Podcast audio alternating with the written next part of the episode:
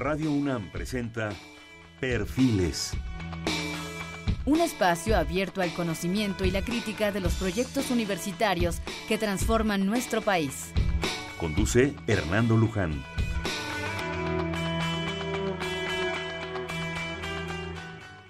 ¿Qué tal? ¿Cómo están? Buenas noches. Estamos nuevamente en Perfiles.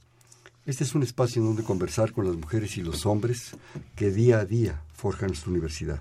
Este es un programa más de la Coordinación de Humanidades específicamente con la Coordinación de Divulgación y Publicaciones, la cual dirige la maestra Malena Mijares, la cual está con nosotros aquí para platicar. La maestra Mijares estudió lengua y literatura hispánicas en la Universidad Nacional Autónoma de México, donde trabajó tanto en la propia Facultad de Filosofía y Letras como en la Coordinación de Difusión Cultural. Fue directora de Radio Universidad y también de literatura. Se desempeñó como editora de los universitarios en su época más reciente, 2000-2004. En octubre de 2005 fundó el suplemento cultural de la revista Este País, publicación que dirigió de 2011 a 2016. La maestra Mijares ha sido jurado de premios literarios como el Sor Juan Inés de la Cruz, el Nacional de Ciencias y Artes y el Premio Cervantes. Actualmente es coordinadora de divulgación y publicaciones de la Coordinación de Humanidades de la UNAM. Malena, querida, qué gusto que estás con nosotros. Gracias, Hernando. Buenas noches. Buenas noches al auditorio y mil gracias por la invitación. Ahora sí que estás como en tu casa, ¿verdad? Me siento en mi casa, felizmente. Nunca, Muy nunca- contenta de volver a Radio UNAM. Sí, nunca te has despegado de aquí, cosa que los que estuvimos contigo desde esa época agradecemos profundamente. Gracias a ti. Este, pues bueno, está aquí con nosotros la maestra Mijares, Malena Mijares, porque eh, hay una gran tradición en la universidad, una profunda tradición que yo creo que es de nuestras, dentro de muchas más, dentro de nuestras riquezas, dentro de nuestras profundas riquezas, no solo la educación, que es la parte fundamental de la universidad y la investigación, sino también la cultura, la difusión de la cultura y especialmente las publicaciones. Las publicaciones de la universidad, yo me atrevería, si estás de acuerdo, Malena, decir que son icónicas. Sí que lo son. Sí. Revista Los Universitarios, Punto de Partida, comentábamos aquellas maravillosas colecciones, de alguna manera tú las conoces profundamente, Deslinde, material de lectura, eh, nuevos métodos de enseñanza, Magníficas, los seguro. estudiantes las comprábamos afuera de las facultades y en, en la parada de camiones a peso el folletito. Sí. Y los coleccionábamos y, y los devorábamos porque literalmente eran dignos de devorarse, más que el almuerzo del estudiante hambriento. ¿no? Exactamente. Pero yo creo que la universidad ha conservado una profunda, profunda tradición en cultura, como una de sus grandes de sus grandes propósitos y especialmente las publicaciones, coleccionables, disfrutables, enriquecedoras. Y ahora, qué gusto, vamos a tener una más. Eh, coordenadas 2050. Los micrófonos son tuyos, Malena, por favor. Gracias, Hernando. Es un gusto para mí venir al programa y en particular poder compartir con el auditorio y contarles de este nuevo proyecto de la Coordinación de Humanidades llamado Coordenadas 2050. Es un proyecto de fascículos, de cuadernos de la investigación que va a abarcar el subsistema de humanidades, los temas humanísticos y de ciencias sociales, y que ciertamente se inscribe en esa tradición riquísima de la universidad. Por un lado, en todo lo que tiene que ver con sus publicaciones, ya se ha hablado en este programa en eh, otras ocasiones del proyecto específico del programa editorial de humanidades, que incluye colecciones estupendas, pero en este caso se inscribe sobre todo en la tradición de los fascículos, de los coleccionables, como tú bien decías ahora, eh, que son folletos muy accesibles de precio al público general. Estas coordenadas van a costar 20 pesos, que realmente es una cifra simbólica. Ya ni una torta cuesta eso. ¿verdad? Exactamente. Van a ser muy accesibles y la idea es que lleguen a los jóvenes, que despierten en los jóvenes la avidez de coleccionarlas. Eh, su espíritu es un espíritu que tiene que ver con una instrucción muy específica del señor rector y un, eh, un deseo expresado en su plan de desarrollo como eh, línea de trabajo, que es la proyección de las humanidades a la sociedad más allá de las fronteras de la universidad y concretamente el testimonio de las humanidades pensado con un ánimo de divulgación.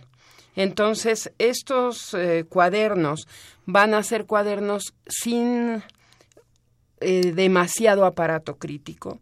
Algunos tendrán notas a pie de página, algunos una bibliografía elemental, pero no están pensados como textos académicos, como muchas veces los investigadores estructuran sus trabajos para las revistas de puntaje académico y estas cosas. Están pensados para el gran público. Y van a salir, Hernando, en tandas, si cabe la palabra, en pequeñas colecciones o series de 10 en 10. ¿Por qué? Porque hemos pensado que de esa manera se evidencia la determinación de la colección de lanzar eh, de pronto 10 ensayos, 10 artículos enfocados desde aspectos y perspectivas diversas que traten diversos temas, pero contribuyan todos ellos al mejor entendimiento de nuestra realidad. Esa es la idea, ese es el planteamiento. El coordinador en las palabras inaugurales que, que aparecerán para abrir la colección, acompañando el texto de la doctora Juliana González, que es el primero de la serie, un texto sobre bioética que se titula La interdependencia dialéctica entre las personas y la comunidad, por cierto, y que trata justamente de esta relación entre el individuo y la sociedad, de esta otredad, de las relaciones e interrelaciones entre unos y otros, planteando los grandes dilemas éticos contemporáneos digo, en las palabras inaugurales del doctor Vital, eh, se hace un par de preguntas en la entrada del texto. Habla primero de que el pasado se reconstruye y el futuro se construye. Tú me preguntabas antes de entrar al programa, ¿de dónde viene el nombre de Coordenadas 2050? Bueno, nos lo planteamos como un nombre afortunado para representar estos ejes, el pasado, el presente desde el que trabajamos y la apuesta de futuro en este 2050 que representa el punto en el que tendríamos que poner la mirada para que el trabajo que se hace en el presente, apuntalado necesariamente en la tradición que nos sostiene, en la que eh, a base de trabajar en esa tradición del pasado, se reconstruye el pasado, como bien dice el doctor Vital, para construir y hacer futuro, pues esas son las coordenadas exactamente. Y allí en la introducción el doctor nos pregunta, eh, ¿tiene por venir la humanidad? ¿Tiene alternativas el planeta?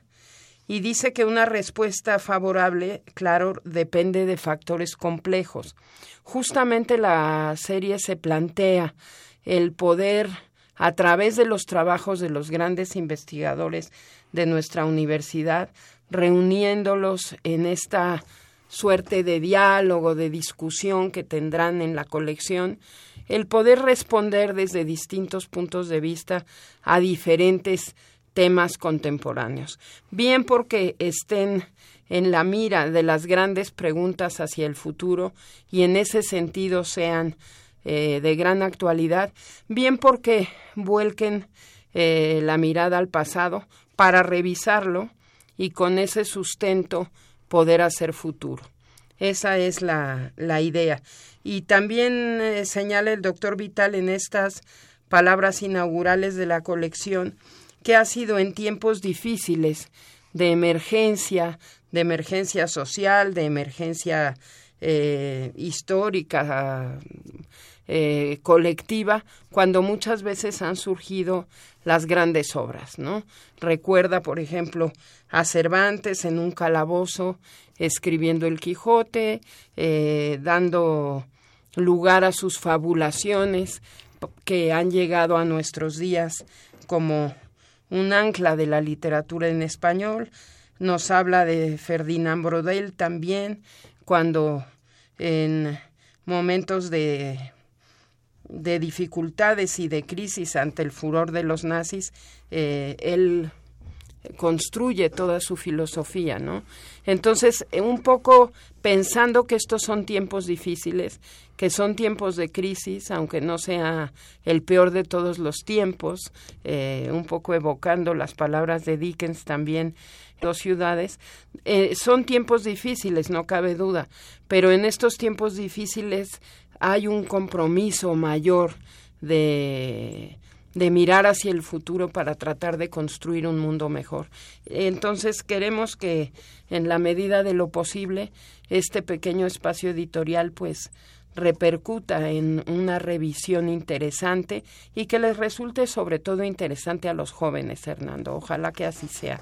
Yo creo que en esos tiempos difíciles siempre hay un caudal de esperanza. Eso, eso es algo parte de la historia de la humanidad. Ahorita que dirías de, decías de Braudel, también el doctor Vital en su texto me hizo recordar a Mark Bloch con su introducción a la historia, que le escribe en un campo nazi, la pasa de contrabando a Lucien Febvre, el creador de los anales, y, después lo fusilan, pero es un libro que se sigue estudiando en la Facultad de Filosofía y Letras. Pero una cosa que también es sorprendente en, en, la esencia de este texto del coordinador es algo que plantea y que habla de los torrentes de la información. Yo creo que el mundo, la cultura está formada por esos torrentes de información y que esos torrentes deben dirigirse y encauzarse a las nuevas generaciones. Qué privilegio para estos jóvenes, como lo fuimos nosotros en algún momento dado, que recibimos esas torrentes de esas publicaciones que ya decíamos, que ya comentábamos. Ellos tienen una más, un torrente más por el cual navegar en la cultura y en la esperanza de esta humanidad.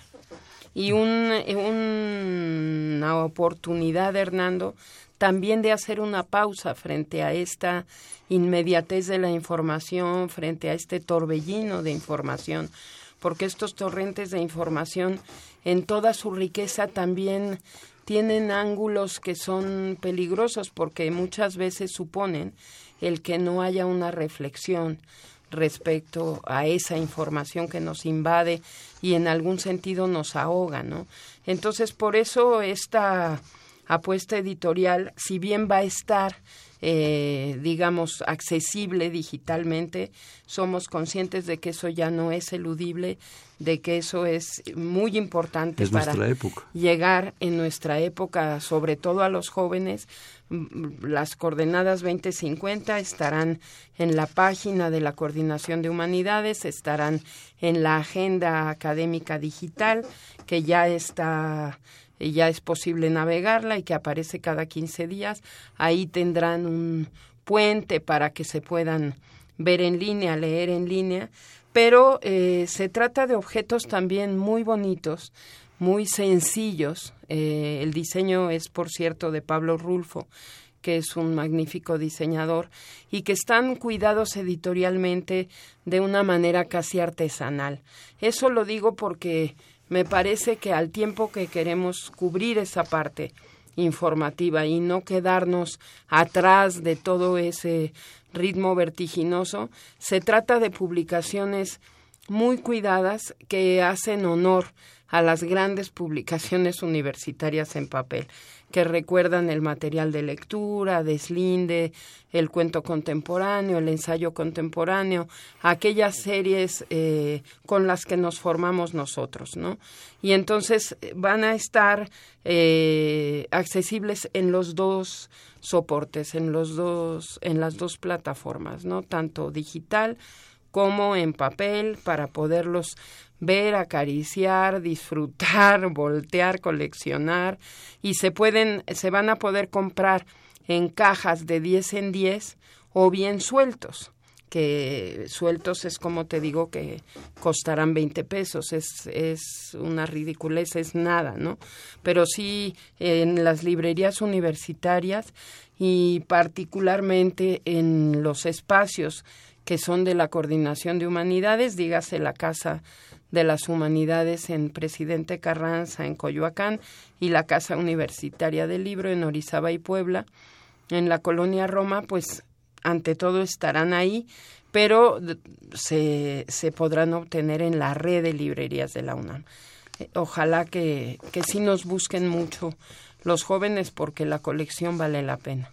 Eh, comentabas hace un momento, Malena, que la presentación formal oficial es el próximo 8 de noviembre. Sí. A las 18 horas en la Casa de las Humanidades, presidente Carranza 162. 62. Este, eh, se puede se puede acceder muy fácilmente. Y hasta hay un estacionamiento ahí en la esquina. Ahí en la esquina de Tres Cruces y Presidente Carranza. A las a las eh, 18 horas. Y es abierta la presentación cosa que va a ser un privilegio. Sí vamos a tener ahí un par o tres de salones habilitados por si hubiera mucho público con circuito cerrado eh, ese día creo que estarán con nosotros, si no los diez, varios, muchos de los autores, están todos ya convocados y sí creo que sería realmente muy lindo que hubiera muchos estudiantes, mucha juventud que nos acompañara.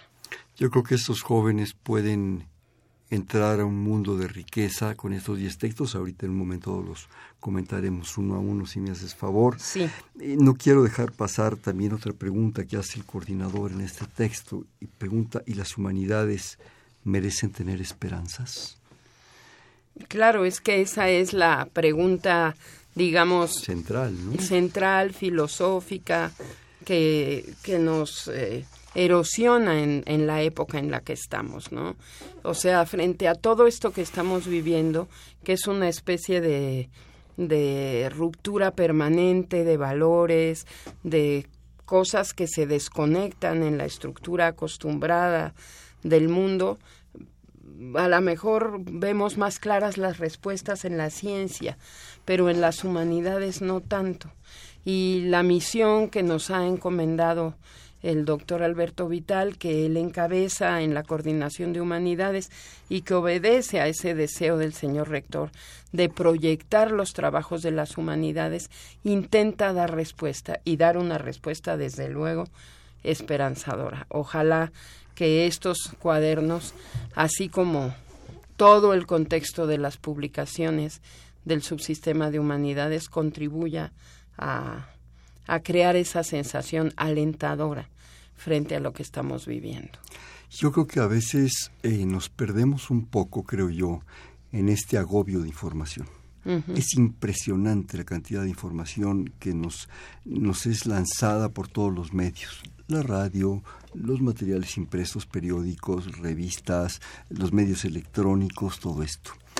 Pero en un momento dado que no se nos olvide nunca que hay eventos, hay actitudes, hay actividades humanas que han costado literalmente sangre, sangre a la humanidad, que a veces se nos vuelven cotidianas. Y yo percibo, no los conozco, pero ya los conoceré, que estos textos nos van a, a ayudar a entender, a tomar conciencia de conceptos que están ahí, pero que no debemos olvidar. Derechos humanos, equidad, democracia, género, igualdad. Ahora nos parecen por todo ese bombardeo de información algo que siempre ha estado ahí. No es cierto.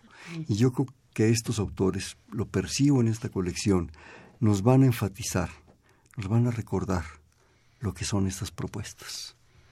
Tienes mucha razón, Hernando. Yo creo que claramente los investigadores de humanidades en la universidad están trabajando en torno a estos grandes valores, a estos eh, grandes paradigmas de la convivencia social y del tejido social que de alguna manera eh, a veces se dan por sentados cuando en realidad han sido conquistas de siglos muchos de ellos y cuando por otro lado son tan frágiles, más frágiles de lo que podríamos pensar y conviene que estemos alertas justamente para defenderlos, como muy bien lo dices.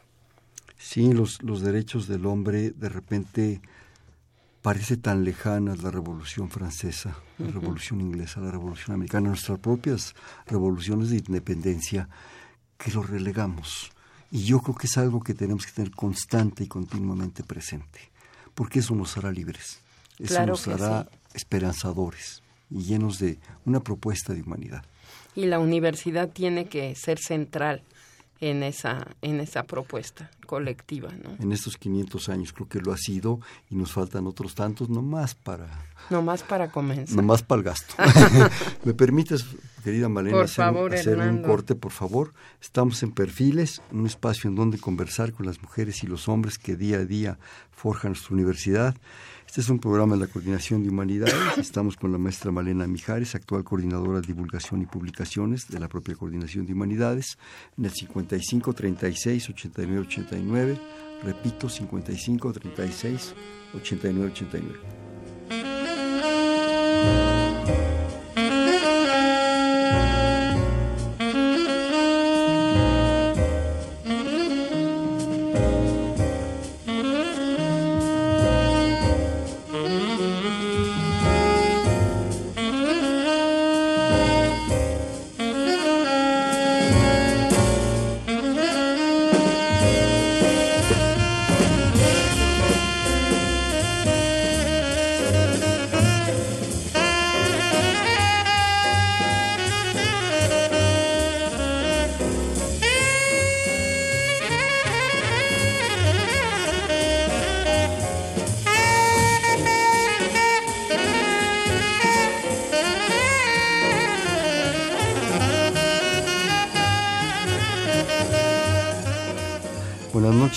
Perfiles, un espacio en donde conversar con las mujeres y los hombres que día a día forjan nuestra universidad.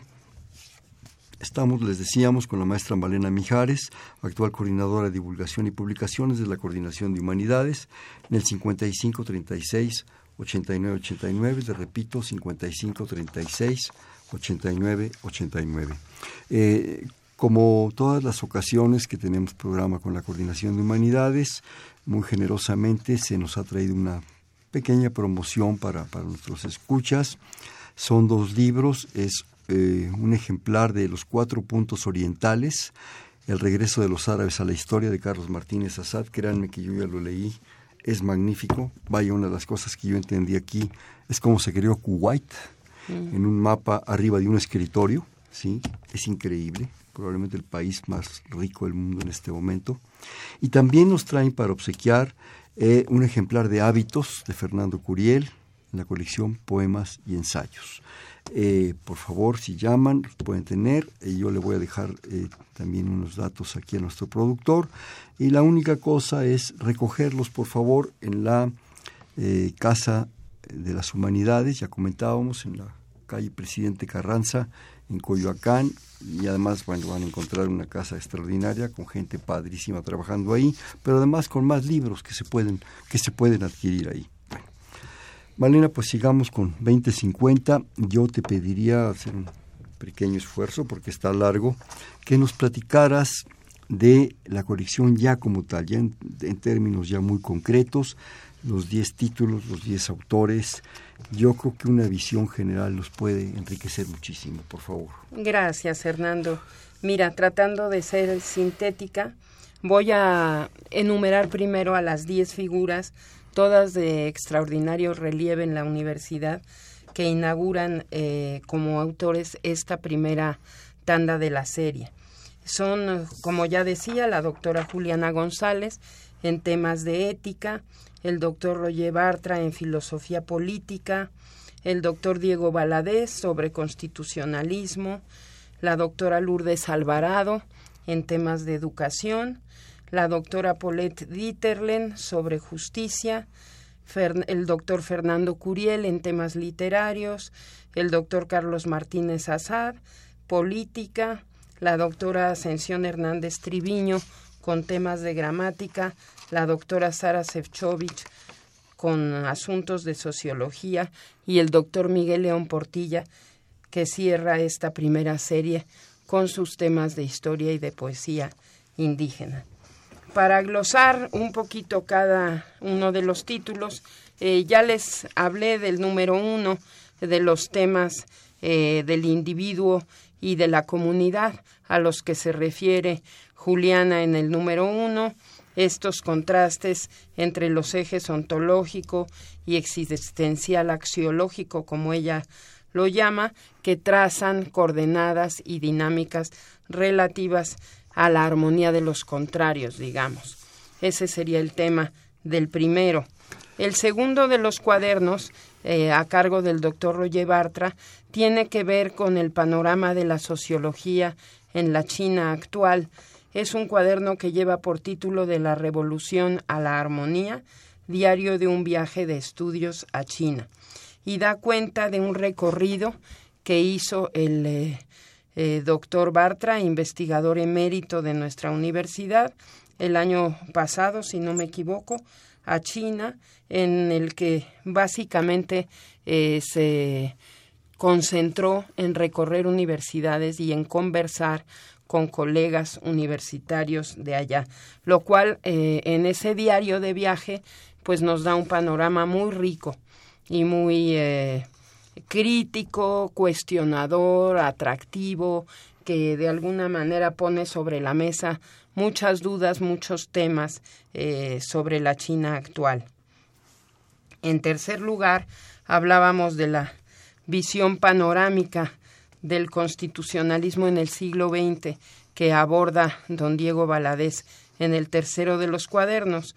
Creo que este es un momento más que oportuno para revisar no solamente la historia de nuestras constituciones, sino el panorama del constitucionalismo en el mundo. A unos meses del centenario. A unos meses del centenario, exactamente, como parte de una revisión de las complejidades que rodean a la ley que nos rige y que si bien con enormes eh, asegúnes, digamos, si se me permite la palabra, de todas maneras, pues es una ley de convivencia que nos ha permitido eh, eso, eh, coexistir todos en, en, este país, con una visión eh, de gran conocimiento como es la suya, es un experto en la materia y en un ensayo realmente disfrutable.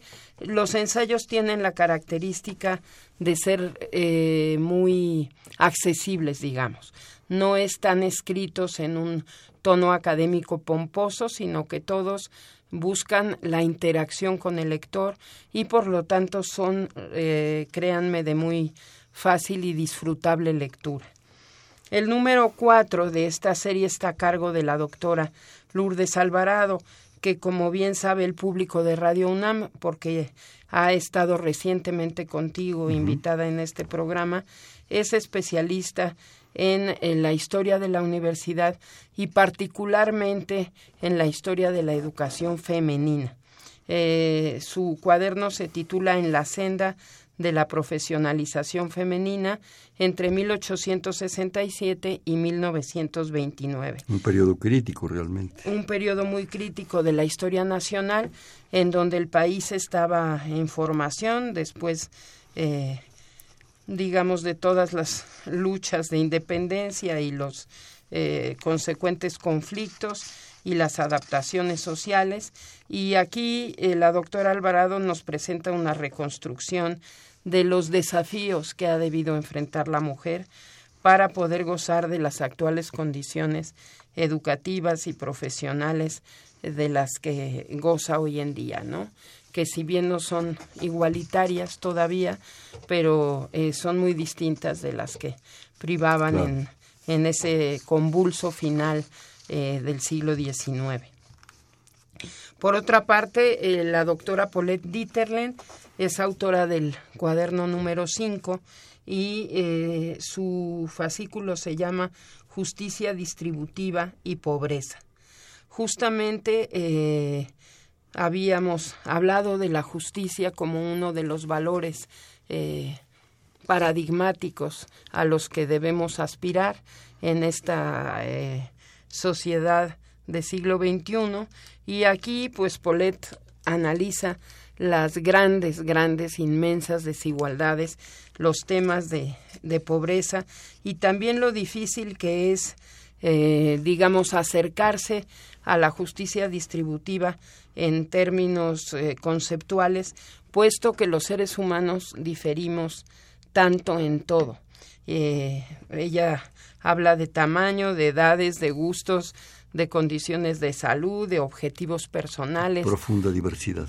Hay una diversidad profunda, todos somos diferentes y sin embargo la doctora Dieterlen, experta en estos temas, intenta en este cuaderno pues hacer una especie de mapa de cómo están las cosas y a qué debemos aspirar para que pudiera haber una justicia distributiva mayor, una justicia que en... Más justa. Exactamente, que vaya como acotando esta pobreza lacerante que, que sufrimos. y que nos afecta tanto, ¿no?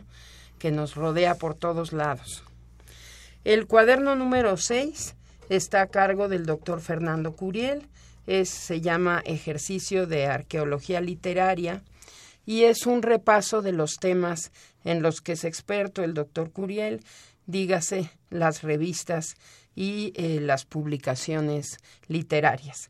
Él investiga eh, los yacimientos de la industria editorial, eh, recorre el área de las revistas y los suplementos culturales desde la Revista Mexicana de Literatura entre 1955 y 65 concretamente el número 4 de marzo-abril del 56, para ver eh, asuntos que tienen que ver con la dirección estética y social de nuestra literatura en esos años y frente al realismo nacionalista incubado por la revolución una vez que la revolución se volvió gobierno, ¿no? es un análisis interesante eh, que va mm, como desmembrando por capas eh, esta publicación como espejo de una sociedad y de la situación histórica concreta de eh, la mitad del siglo pasado. Como lo dice literalmente, una arqueología literaria. Una arqueología literaria, exactamente. Eh, pasamos ahora al cuaderno número 7. El camino hacia Dios está sembrado de trampas o el mal de nuestro tiempo lo titula el doctor Carlos Martínez Azad, quien toma el ataque del 11 de septiembre para analizar el odio, el terrorismo, estas eh, manifestaciones extremas de la destrucción a, las, a la que somos capaces de llegar como seres humanos y analiza también la posición del otro en el sentido de este hermano, de este individuo que está del otro lado, en donde eh, durante tantos años no fue siquiera mirado, ¿no? Creo que en su ensayo plantea el crecimiento de esta sombra del mal que nos acecha y eh, también algunos planteamientos como para poder enfrentar esta situación de gran violencia y destrucción que el terrorismo ha puesto sobre la mesa, ¿no? El terrorismo y la crueldad de la que el terrorismo es capaz. Este es un la inaceptación de la otredad. Exactamente. Es increíble. Un ensayo de, eh, pues también eh, un poco como el de Juliana, de asuntos éticos entre el individuo y el otro, ¿verdad? Claro. Esas cosas que decíamos que de repente están olvidadas, ahí arrinconadas. Bloqueadas y que no se miran, pero no por eso dejan de existir. Y que son tan fundamentales para la humanidad. Exactamente. El eh, cuaderno número 8 eh, corresponde a la doctora Ascensión Hernández Triviño, gramática eh, espléndida, académica de la lengua, y justamente en este cuaderno eh, recorre diacrónicamente, pero también en conjunto, eh, las lenguas y las gramáticas en un proceso de construcción de lo que llama conocimiento lingüístico. Es un cuaderno en el que pone en acción, en interacción, digamos, las lenguas de Mesoamérica y sus gramáticas para justamente ver eh, en esa interacción aspectos que hablan de una gran riqueza del tejido que todas estas lenguas y gramáticas componen para la cultura mesoamericana.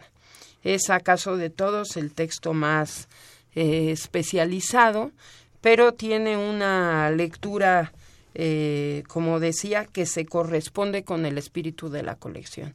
Una lectura de divulgación sumamente atractiva para quienes no conocemos esos temas, porque nos da una visión general de 52 gramáticas que son como 52 artes, ¿no? Pero nos abre también una perspectiva la, la, maestra Hernández Triviño, yo creo de esa riqueza que como tú dices, a veces conocemos poco de, de, de lo que eran las, las lenguas, las gramáticas mesoamericanas y toda su, su situación de, de estar imbricadas, ¿verdad?, entre ellas mismas y que es muy, muy rica, digo, a lo mejor no es un texto tan, tan de divulgación, pero también tenemos que aspirar un poco más de cultura. Eso por un lado, Hernando, y también el hecho de que la lengua está en el centro de nuestra identidad. Claro. Y las gramáticas son eh, también eh, formas eh, de concepción de una visión del mundo.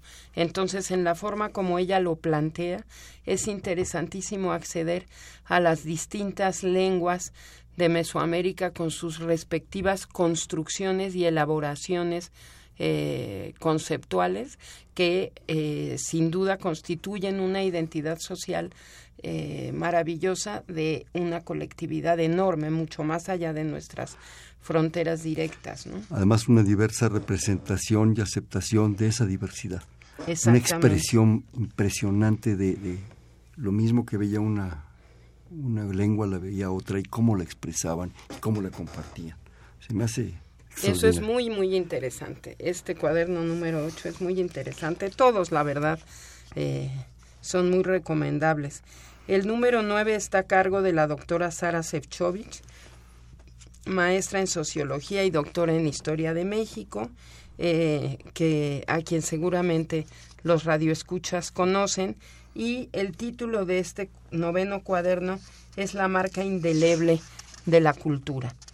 Justamente es un análisis de los asuntos culturales a partir de eh, civilizaciones antiguas y hasta nuestros días los distintos puntos de vista que antropólogos, filósofos, psicólogos, economistas, escritores, biólogos han tenido sobre la cultura y por qué eh, nuestra cultura se ha ido constituyendo como se ha ido constituyendo. Concretamente en el caso de México se pregunta mucho sobre la violencia sobre qué tanto la violencia es en verdad inherente o esencial a nuestra eh, condición cultural.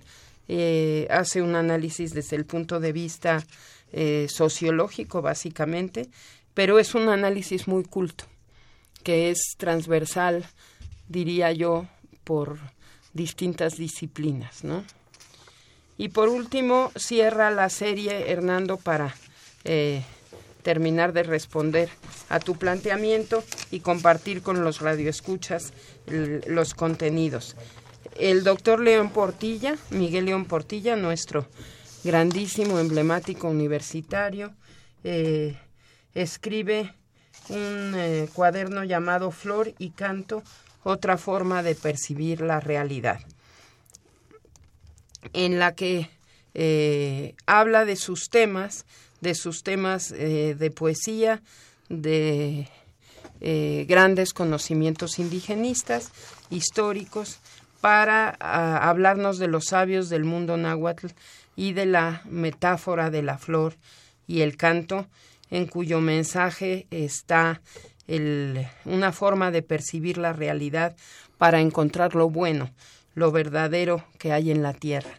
Este es el eh, abanico de temas que tenemos, eh, todos ellos, como creo que eh, coincidirán los radioescuchas, muy interesantes y variados, porque la idea es justamente arrancar de un punto de partida con muchas y diversas concepciones hacia distintos temas, pero siempre para aprender de nosotros mismos, de nuestro país, de cómo las humanidades pueden en un momento dado ofrecer respuesta a las grandes interrogantes de este momento, de esta crisis, y cómo en el subsistema de humanidades en concreto se está trabajando, y por eso es importante proyectarlo, en esta gran pregunta, si tienen esperanzas las humanidades en, en este siglo.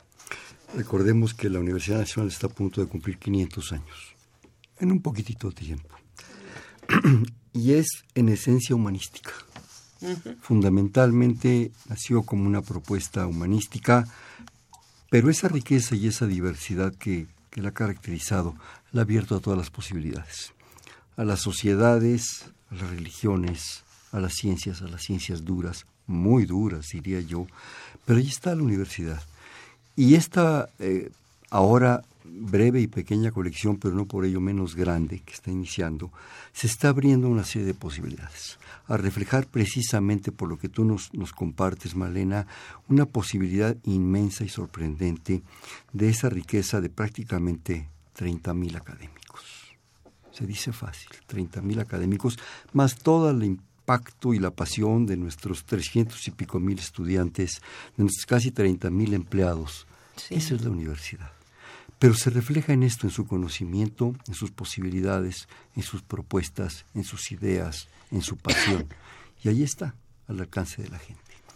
Malena, me llegan algunas, ¿me permites leerlas? Por, por supuesto, favor? Hernando. La señora Isla de San Román desde Toluca te felicita cordialmente. Qué bueno que la universidad está realizando esta gran labor y qué bueno que tenemos gentes que escriben y gentes que nos acompañan en la radio. La señora Servín desde la colonia San Rafael. Bueno, comenta que sorprendemos este, con este programa y los grandes catedráticos. Saluda a todo el equipo. Señor Ángel Germán Martínez Sosa, desde Cuautitlán, Izcalli.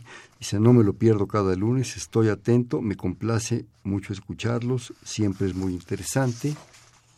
Qué bien. Eh, desde Tultitlán, en el Estado de México, Oscar Aurelio García Alcántara, muchísimas gracias por su llamada. Este excelente programa, felicidades por la invitada, es muy clara en todas sus ideas. Vaya que lo es, y desde hace muchos años. Además es mi amiga.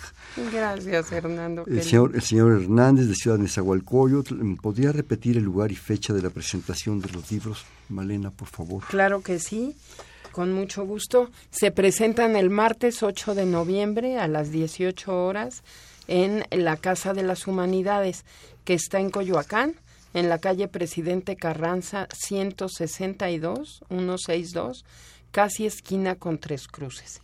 Es el corazón de Coyoacán, el centro de Coyoacán, y ahí, además de encontrar, como bien dice nuestro querido conductor, un espacio muy atractivo que les dará gusto conocer, donde se imparten talleres, diplomados, conferencias, cursos.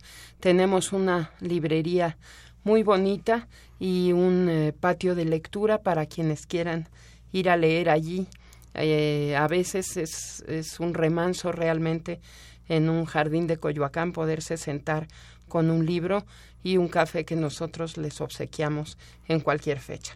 Pero la presentación es el martes 8 a las 6 de la tarde. Además, la posibilidad, dentro de esta gran historia que contábamos de la universidad brevemente, la posibilidad de encontrar un nuevo centro cultural un nuevo centro cultural que en esta, en esta ciudad son muchos y muy ricos, pero esta es otra posibilidad. A lo mejor con un encanto muy propio, muy personal, pero ahí lo van a encontrar y cuando anden dándose una vuelta por ahí van a encontrar un espacio riquísimo. Gracias. Nuevamente, por favor, vamos a hacer un corte. Estamos en Perfiles, un espacio en donde conversar con las mujeres y los hombres que día a día forjan nuestra universidad. Comentamos que está con nosotros la maestra Malena Mijares, coordinadora de divulgación y publicaciones de la Coordinación de Humanidades. Estamos en el 5536 8989, le repito, 5536 8989. Pero antes quisiera recordarles, si me hacen favor, de que eh, la, la Coordinación de Humanidades, a través de la maestra aquí presente, nos trae a obsequiar dos libros para que ustedes puedan tener en sus bibliotecas personales. Uno es del doctor Fernando Curiel, Hábitos, ¿sí? de la colección Poemas y Ensayos. Y el otro es un libro extraordinario del doctor Martínez Azad. Ambos son autores de la colección del doctor Martínez Assad se llama Los Cuatro Puntos Orientales, el regreso de los árabes a la historia. La única cosa es que nos hagan favor de hablar, eh, los tendrán en sus manos a través de dejar sus datos con nuestro, con nuestro productor, con Miguel, y recogerlos ahí en la, en, la, en la Casa de las Humanidades, en Presidente Carranza 162, y bueno, pues ya que van a ir, pues también pueden tomarse ese cafecito. ¿Verdad? ¿sí? Estamos en el 55 36 89 89.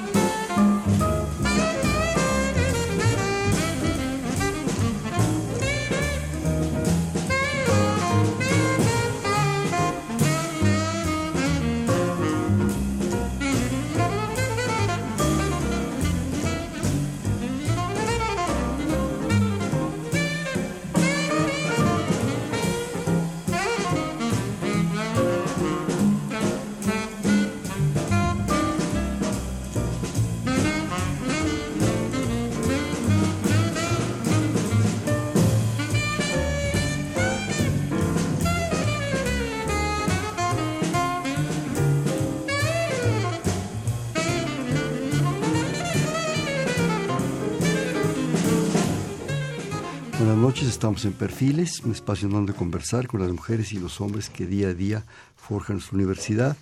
Estamos platicando con la maestra Malena Mijares, actual coordinadora de divulgación y publicaciones de la Coordinación de Humanidades, en el 5536-8989, le repito, 5536-8989.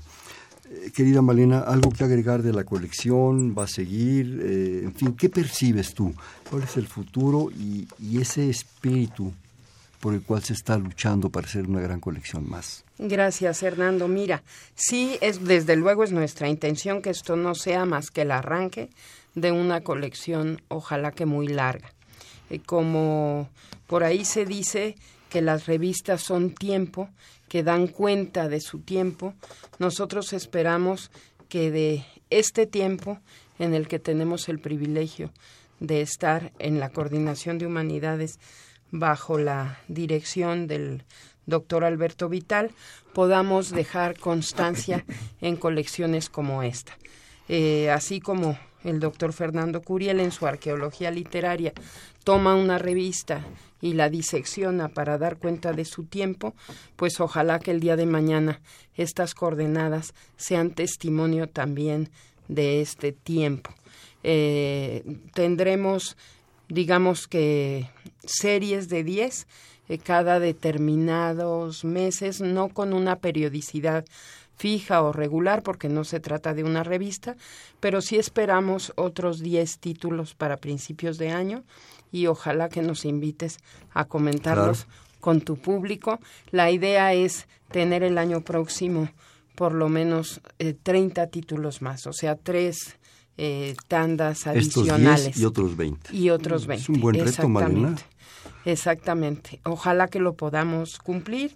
Eh, así como, como esto, Hernando, si me permites, en los minutos que nos quedan, hay otros eh, proyectos, desde luego continuar con las colecciones del programa editorial y eso para circunscribirme solamente a la parte editorial de mi trabajo porque tiene otros aspectos, pero algo que les puedo contar y adelantar eh, a ti y al auditorio es que en algunas semanas, ojalá que pueda ser este año, pero si no, a principios del año próximo, a más tardar, inauguraremos un pequeño camión que será una librería itinerante, a la cual le pondremos el nombre de una universitaria destacadísima, de gran relieve, cuya trayectoria es indiscutible y a la que además queremos entrañablemente en la coordinación de humanidades, que fue la doctora Clementina Díaz y de Obando. En este año en que se celebra su centenario, vamos a bautizar con su nombre esta librería itinerante, que es un camioncito que esperemos que esté muy lindo, lo estamos eh, ¿Cómo era justamente la ¿Cómo preparando.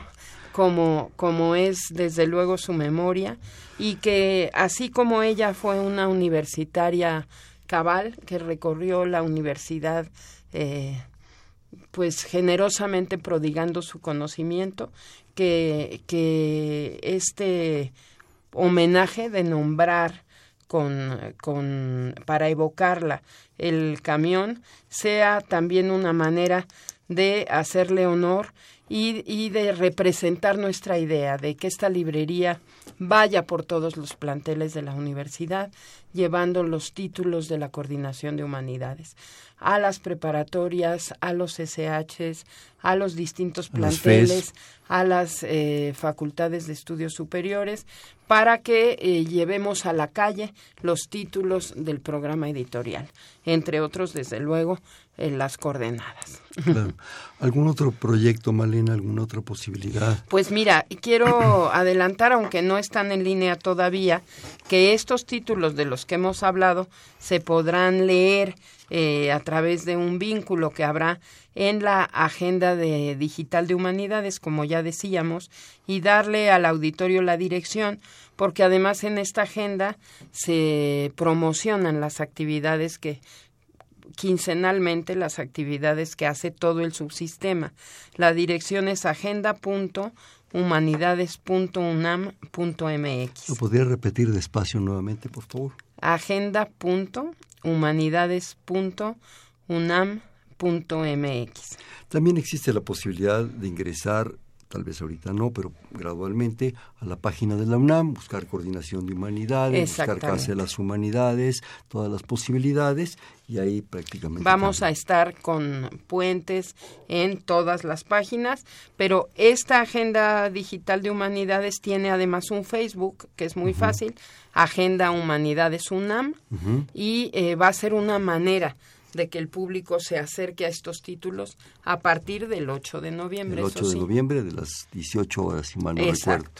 Será un lanzamiento eh, general. Claro. También yo quisiera, eh, bueno, comentar, ya que tenemos esta oportunidad de, de tenerte aquí, que la universidad tiene otro espacio muy tradicional, muy importante de cultura y de libros, que es la Casa Universitaria del Libro. Yo quisiera que nos comentaras, aunque sea brevemente, de, toda esta propuesta, por favor. Gracias, Hernando. Mira, la Casa Universitaria del Libro justamente está celebrando el próximo sábado 30 años de estar en manos de la universidad. Gracias a la generosidad del centro. ¿El próximo sábado? El sábado 22 de octubre cumple. Casualmente, eh, ahora que lo pienso, estamos aquí eh, coincidiendo con el aniversario. ¿Aniversario qué número? 30. 30. Porque fue hace 30 años cuando el Centro Asturiano de México eh, cedió a la UNAM el manejo de ese espacio en las calles de Orizaba y Puebla, en donde se llevan a cabo actividades académicas y culturales y que tiene como eje también el libro. Hay allí una librería de la universidad y estamos eh, dando el banderazo de salida, digamos, a una remodelación gradual que tendremos para ir eh, modernizando y reactivando la casa justamente a partir del próximo sábado. Iremos muy poco a poco por razones, eh, como es obvio, presupuestales, pero iremos dándole poco a poco conforme se, se vaya pudiendo operar este proyecto haciendo algo más lucido y sobre todo que llegue a más gente en la Casa Universitaria del Libro, que como dices es otro espacio formidable que tiene la UNAM y en este caso la, la Coordinación de Humanidades en la colonia Roma. Eh, no solo en estos par de espacios, especialmente que hablamos sobre todo de la Casa de las Humanidades en Coyoacán, hay libros, hay librería, hay también actividades. Hay una serie de actividades culturales y propuestas que obviamente se programan que la gente puede acceder a ellas en esos espacios agradables, muy gratos que se tienen, ¿no? Constantemente tienen eventos y posibilidades que se pueden también consultar y de los cuales se pueden asistir.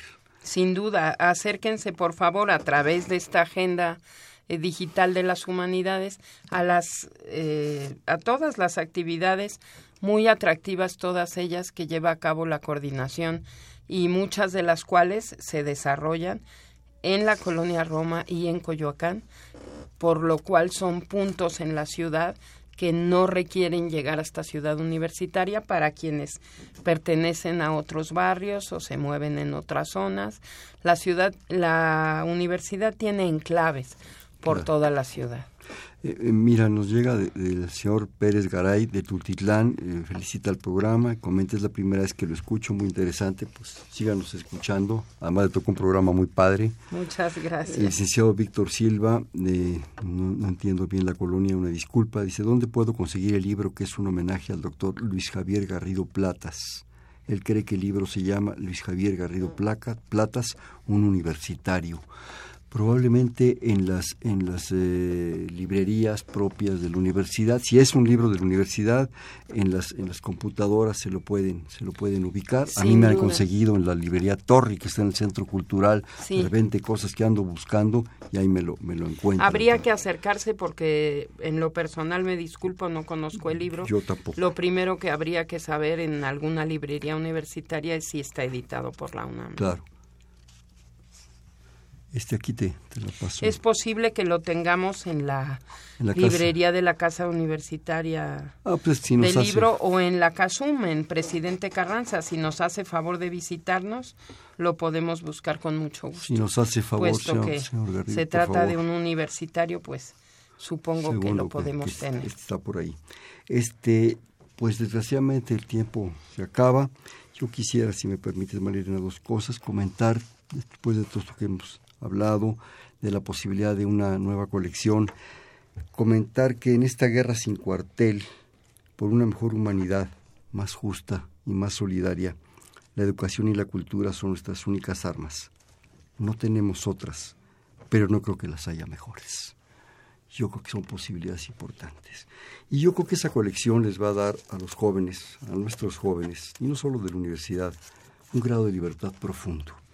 Quisiera citar algo de don Gavino Barrera, 16 de septiembre de 1867, la oración cívica por la mm. cual surge la Escuela Nacional Preparatoria, el último párrafo, hablando de libertad, libertad para los jóvenes, dice que en lo sucesivo una plena libertad de conciencia, una absoluta libertad de exposición y de discusión, dando espacio a todas las ideas y campo a todas las inspiraciones, deja esparcir la luz por todas partes, y haga innecesaria e imposible toda conmoción que no sea puramente espiritual, toda revolución que no sea meramente intelectual, que el orden material, conservado a todo trance por los gobernantes y respetado por los gobernados, sea el garante cierto y el modo seguro de caminar siempre por el sendero florido del progreso y de la civilización.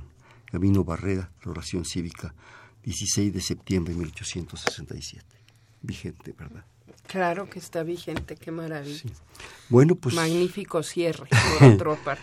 Pero ahora vamos a jugar un bote pronto. Yo tengo una palabra y tú me dices la que se te ocurra. Cultura. Educación. Literatura. Eh, placer. Poesía. Inspiración. Universidad Nacional. Mundo. ¿Quién es Malena Mijares? Una universitaria de corazón. Bien, pues este fue Perfiles, un espacio en donde conversar con las mujeres y los hombres que día a día forjan nuestra universidad. Estuvo con nosotros la maestra Malena Mijares, coordinadora de divulgación y publicaciones de la Coordinación de Humanidades. Malena, muchísimas gracias. A ti, Hernando, por recibirme. En la coordinación, la doctora Silvia Torres, en la producción, Miguel Ángel Rentería, en los controles, Humberto Sánchez Castrejón, en la conducción, Hernando Luján. Perfiles, un espacio en donde conversar con las mujeres y los hombres que día a día forjan nuestra universidad Gracias. Buenas noches. Perfiles. Un programa de Radio UNAM.